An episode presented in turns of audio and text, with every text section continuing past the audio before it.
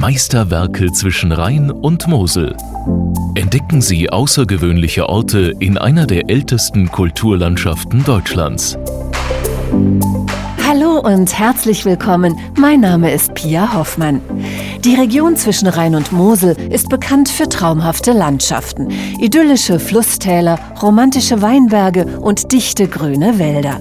Aber auch unter und hinter der romantischen Oberfläche spielt sich Spannendes ab.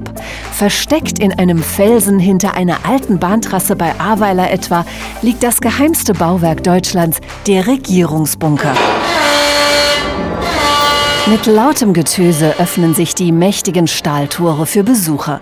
Im Kalten Krieg hätte sich hier im Angriffsfall die Regierung verschanzt und niemand wäre so einfach hineingekommen, weiß Gästeführer Walter Schürmann. Hier sind die MAN-Tore. Wenn also vorne jemand reinkam, der drückte auf den Knopf, dann bekam der Kommandant hier ein Blinklicht und der Kommandant hatte drei Kameras da vorne, hier drei Monitore und hat dann von hier aus Türen und Tore bedient. Schwere Riegel, lange Betonkorridore, gelb-schwarze Sicherheitszonen, ein mulmiges Gefühl.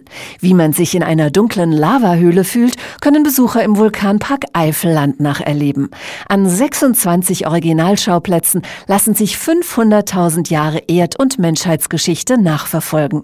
Der Lavadom in Mendig gilt als das deutsche Vulkanmuseum, erklärt der Geschäftsführer des Vulkanparks Mayen-Koblenz, Jörg Busch. Hier erfährt man alles über den Vulkanismus und zwar nicht nur über den der Eifel, sondern auch über vulkanische Tätigkeiten weltweit bietet sich idealerweise an mit einem Abstieg in die Lava-Keller von Mendig. Dort steigt man über 150 Stufen 30 Meter hinab unter die Stadt die auf sage und schreibe drei Quadratkilometern von Menschenhand unterkellert wurde. Dort wurde ein Lavastrom ausgehöhlt und man kann dort eine ganze Menge erfahren. Zum Beispiel, wie es 30 Meter unter der Erde aussieht. Es ist sehr beeindruckend, wenn man dort unten steht, weil zum einen die Temperaturen Sommer wie Winter konstant 6 bis 7 Grad betragen. Zum anderen, weil diese Höhlen äh, nicht so einen klassischen Höhlencharakter haben, sodass man mit eingezogenem Kopf da durchgeht, sondern es hat etwas Kathedralenartiges.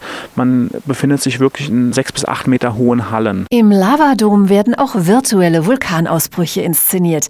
Echte vulkanische Aktivitäten sind auch heute noch im Lacher See zu beobachten. Auch wenn der letzte Ausbruch rund 13.000 Jahre zurückliegt, weiß der kaufmännische Leiter der Abtei Maria Lach, Thomas Schäfer. Unser Lacher See ist ja aus dem Vulkanismus entstanden, insofern noch ein relativ junges Vulkanereignis. Es gibt hier in unmittelbarer Nähe außer unserem See den sogenannten Wingertsberg, wo man an einer 60 Meter hohen Wand die volle Eruption des Lara Sees erkennen kann. Die deutsche Vulkanstraße führt auf 260 Kilometern zu den 39 interessantesten Stationen. Wer nicht zu Fuß gehen will, fährt mit dem Vulkanexpress 17 Kilometer von Brohl nach Engeln, empfiehlt Michael Baden von der Interessengemeinschaft Brohltal Schmalspureisenbahn. Es ist hier ein Vulkan nach dem anderen und ansonsten kommen wir wir oben an auf 460 Meter. Wir haben dann 400 Meter Höhenunterschied hinter uns und das hat sonst keine Eisenbahn weit und breit zu bieten. Und noch etwas verbirgt sich tief unter der Region zwischen Rhein und Mosel, was garantiert sonst keiner zu bieten hat. Ein echter Geysir.